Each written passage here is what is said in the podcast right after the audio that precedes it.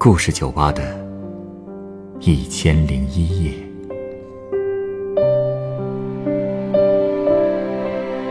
本节目由北京人民广播电台故事广播与凤凰网有故事的人频道联合制作。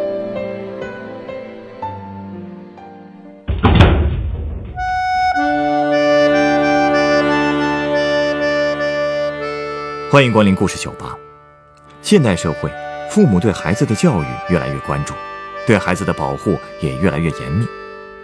受一些事件影响，一些父母和老师之间的信任关系也在面临挑战。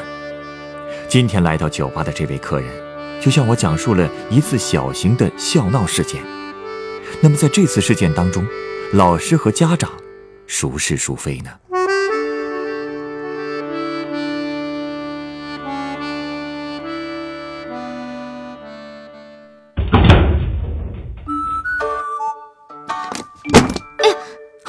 我来帮你捡，谢谢。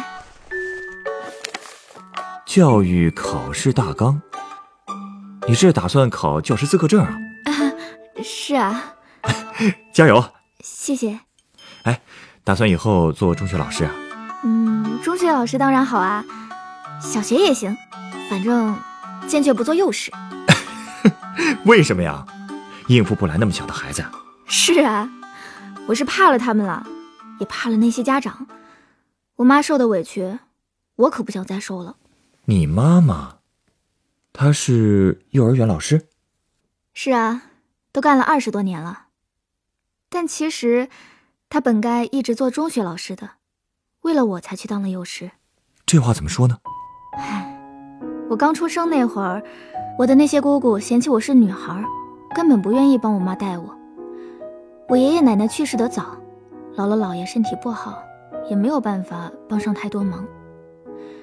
至于我爸，他是除了工作，对其他事情都懒得不行。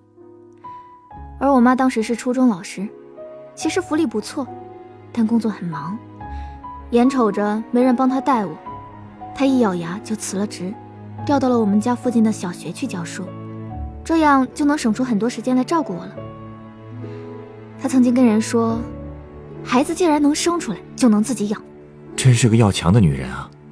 是啊，而且等我到了上幼儿园的年纪，他又开始担心我会不会输在起跑线上。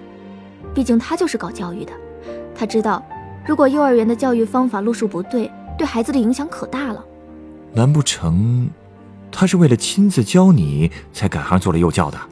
啊，也不是要亲自教我。他就是想找一个教育环境好的幼儿园，顺便在那儿上班的话，不是能更好的看着我吗？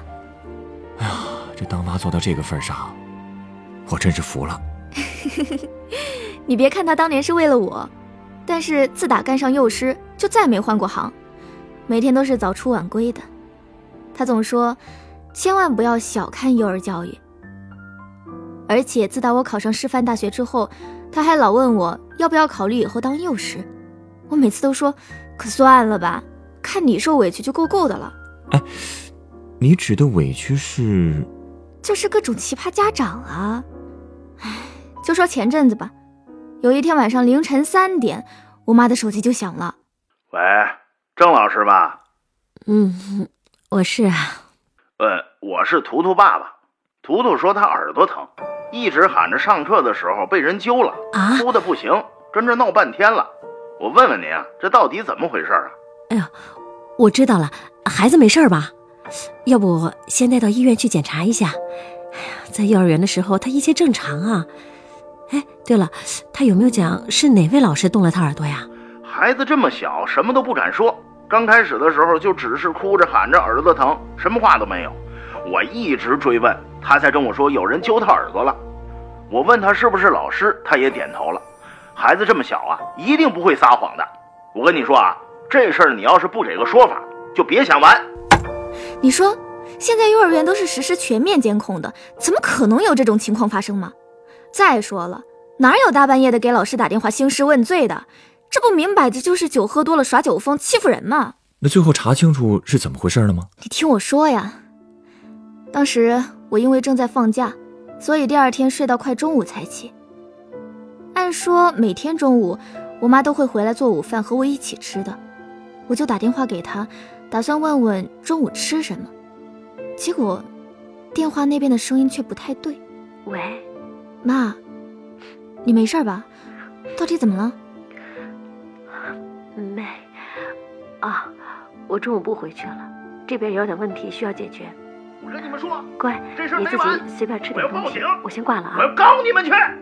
那个家长去闹事儿了。一听就是啊！我赶紧又给我妈拨了一次电话，但是就再也接不通了。我太了解我妈了，她就是个老好人，外柔内刚，有气也都是闷在心里，从来不会和人吵。所以我当时就生怕她被那个家长欺负。我又给我妈的同事发短信问情况，她也一直没回，所以我决定直接去幼儿园看看情况，反正离得也不远。其实那个叫图图的小男孩我也见过，长得虎头虎脑的，虽然算不上特别好看吧，但是也挺可爱的。当时他们班有三个老师，我妈是班主任，她的为人我还不清楚，揪耳朵这种事情她绝对干不出来。其他两个老师也不会对那么招人喜欢的孩子下手呀，说不通啊。这是不是有什么误会啊？肯定是啊。可是我在路上的时候，我妈的同事就回短信了，她说：“图图现在翻来覆去只有一句话，郑老师揪我耳朵了。啊？那孩子点名说是你妈妈揪的，”对呀，我都懵了，这怎么可能啊？但我也确实觉得那么小的孩子，按说也不会说谎，可我妈也绝不会干出那种事儿啊。我当时就猜，难不成是被家长陷害了？可是家长又图什么呢？对呀、这也太奇怪了。我到幼儿园的时候，我妈正在办公室和院长谈话呢，我就等在门外。没想到，里面很快就传来了院长的笑声。院长，你怎么还笑啊？都出这么大的事儿了，家长一口咬定我揪的孩子耳朵，还打算报警呢。哎呀，张老师啊，你别着急，你在这儿待这么久，为人处事我还能不清楚？要说别人揪耳朵，我还能信，可说你郑老师，哎呦，我是一个字儿都不信。没事没事，咱不怕，咱明天就陪着图图家长看监控去。我听院长这么一说，心里就踏实了不少。院长性格特别好，很爽朗的一个人，对老师也都特别好，而且他这么信任我妈，就一定会给我妈做主的。后来我和我妈在回办公室的路上，就听我妈跟我念叨，说图图他爸不仅是在幼儿园折腾，还在他们班级群里发了好多诋毁他的话，总是说孩子是不可能说谎的。幼儿园天理难容，孩子这么小，怎么忍心下手之类的？这也有点太过分了吧？这事情还没查清楚，就跟其他家长这么说，也太不负责任了。唉，好在群里的家长也有明事理的，他们一直在为我妈辩解。对了，还有一个家长特别够意思，他直接把自己和他们家孩子对话的音频发到了家长群里。音频里，他问他们家孩子：“郑老师昨天有没有骂图图啊？”孩子说没有，大家在一起玩的可好了。家长又问他，老师们有没有去碰图图的耳朵？孩子也说没有。第二天，我妈就把这段音频放给图图爸爸听，他却还是不依不饶的。哼，这事儿啊，总之是必须得有个说法。我今天就留这儿翻监控，让孩儿他妈带着去医院做做检查。我就不信抓不到什么把柄。你说，一样都是孩子，你们家图图不会撒谎，人家孩子就会撒谎吗？就是呀，当时我也在现场，心里一直都在吐槽他，但又什么都不敢说，怕激化矛盾。然后，我们就一起去看了监控，监控都拍到什么了？自然什么问题都没有拍到啊。我们从头到尾看了一遍，根本就没人去碰图图的耳朵。哼，我就眼瞅着图图他爸脸色越来越尴尬，估计他也在想着怎么给自己找台阶下呢。那后来他是怎么给自己圆的场啊？多亏他老婆这时候给他来了个电话，他老婆不是带着图图去医院查吗？结果大夫一查，发现图图其实是得了急性中耳炎。嘿，真相总算大白了，但我妈好像一点也没有高兴的样子。哎呀，我理解，毕竟受了这么大委屈，虽说平反了，可是作为教师啊，他又不好意思向家长要个说法。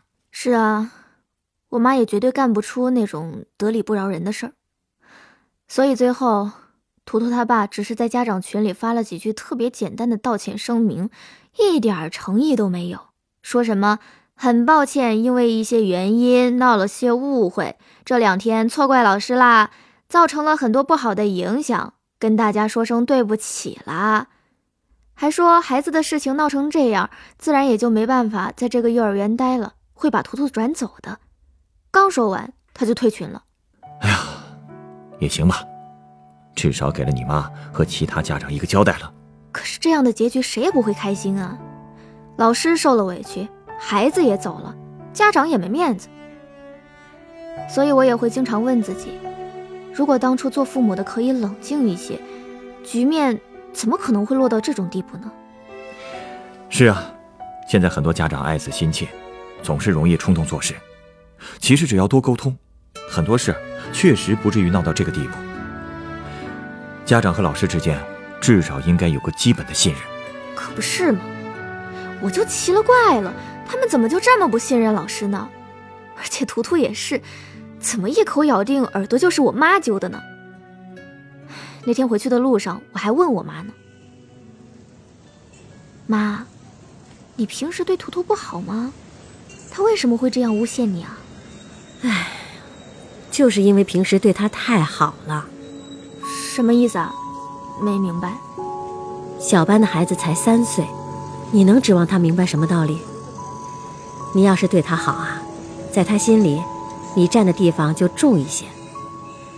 所以啊，好事是你办的，坏事也是你办的，因为他还分不清楚好事坏事，他也不是故意要去诬陷的。他只知道什么都是郑老师做的，郑老师最重要。哎呀，做了这么久的老师，这个基本道理我还是明白的。啊，我还真是第一次知道，原来孩子是这么想问题的。那这种事情岂不是防不胜防啊？是啊，这才是最无语的地方，所以我才特别佩服我妈。这二十多年这样的委屈，他肯定没有少受，可他还是一心一意的对孩子好。其实不只是他，我见过的那些幼儿园老师都是很喜欢孩子的。可现在的家长太敏感了。啊，对了，这事儿刚过去一个星期，就又有家长在群里嚷嚷了，说他家孩子在玩的时候被人抓伤了，老师也没有告诉家长，这叫家长怎么放心啊？我妈又是打了一晚上电话，和其他几个老师了解情况以后，她在群里打了很长的一段回复。各位家长您好，近来一段时间发生的事情有很多，我们并没有讲过任何埋怨或是不满，这是出于对教育工作的尊重和热爱。先表达一下回复晚了的歉意。但针对孩子被无意抓伤的事情，放学的时候老师已经在第一时间告诉了去接孩子的奶奶，真的很抱歉。但咱们总不能不让孩子们在一起玩耍吧？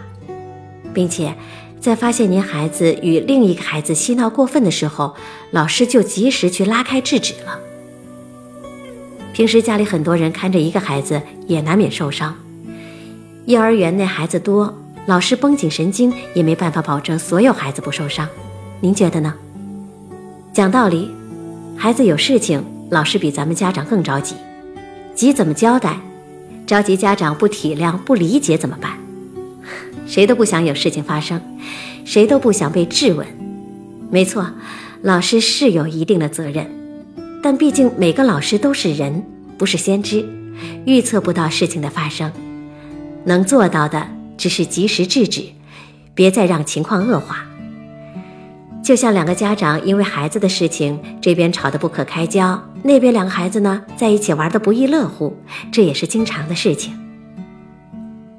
我从业数年，不管是教学经验还是教学质量，全都问心无愧。我对得起幼教这个职业，也对得起每个孩子在幼儿时期的茁壮成长。幼儿园老师不是神，没有三头六臂，我们再用心，也难免会有孩子在戏耍的时候出意外。真的希望家长们理性对待，对幼师多一份信任，多一份宽容，多一份尊重。谢谢。前一段被冤枉抓耳朵的事情刚结束不久。现在又起风波，不求事事如己，但愿将心比心。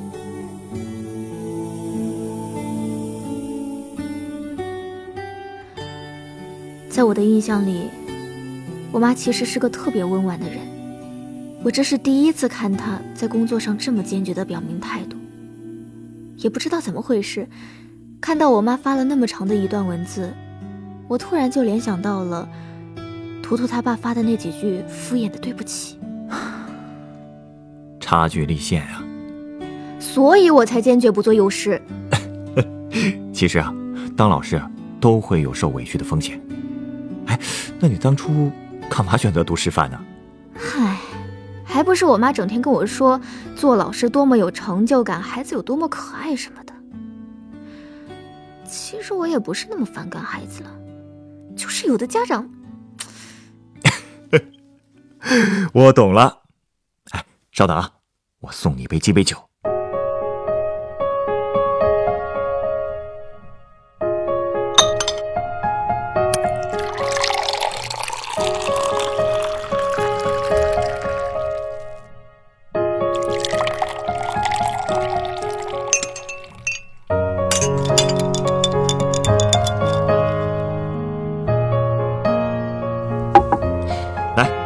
这是你的鸡尾酒，这么浮夸啊？浮夸吗？不浮夸吗？杯沿上插着一片香橙片，香橙片上还插了四片，这是，这这这是什么叶子啊？这个，这是香蕉叶。其实这个造型啊是有寓意的。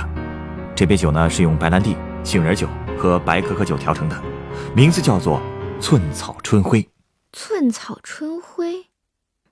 哦，这个插着香蕉叶的香橙片象征的就是太阳。嗯，淡绿色的酒象征着草地，真有想法。这杯酒很适合送给即将成为人民教师的你吧？哎呀，还没有考下资格证呢。嗯，其实这酒还是送给我妈更合适。是啊，下次啊叫她一起过来吧。我真的很尊敬她这样的老师。虽然经常会受委屈，却始终坚持着作为教师的原则，爱着所有的孩子。可是，谁言寸草心，报得三春晖？说到底，寸草心报不了三春晖呀。所以，我也经常替我妈不值的。谁长大以后还会记得自己的幼儿园老师呢？如果你妈妈是为了让孩子记住她而做的幼教，恐怕也不会坚持这么久了吧？你刚才也说了。他是因为知道幼儿教育对一个孩子的成长有多么重要，才做的这一行。孩子长大以后，或许不会记得幼儿园的郑老师，但是他们的言行多少都会带着郑老师的影子。这不就是一个老师最大的成就感吗？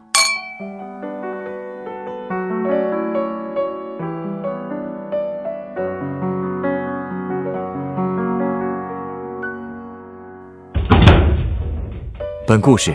选自凤凰网有故事的人独家签约作品，《幼儿园的孩子会说谎吗》？原作六月四，改编制作陈寒，演播赵爽、谷子、赵亮、陈光，录音严巧峰。人人都有故事，欢迎搜索微信公众号“有故事的人”，写出你的故事，分享别人的故事。下一个夜晚，欢迎继续来到故事酒吧，倾听人生故事。收听最新节目，请关注北京故事广播，工作日每晚九点播出的《故事酒吧》的一千零一夜。请问啊，你知道故事酒吧在哪儿吗？耳熟啊，好像在那边，故事大道九百五十四号。谢谢。故事酒吧，找到了。请问嗯，这间酒吧什么时候开门？里面是不是有一个喜欢听人讲故事的调酒师？对对对，只要跟他讲一个真实的故事，他还免费送鸡尾酒呢。开门时间应该是晚上九点。几杯换离合，寄给云朵，一杯酒换你心中的歌。请问，欢迎光临故事酒吧。二零一八年周一至周五晚九点。北京故事广播，FM 九十五点四，让我们一起度过故事酒吧的一千零一夜。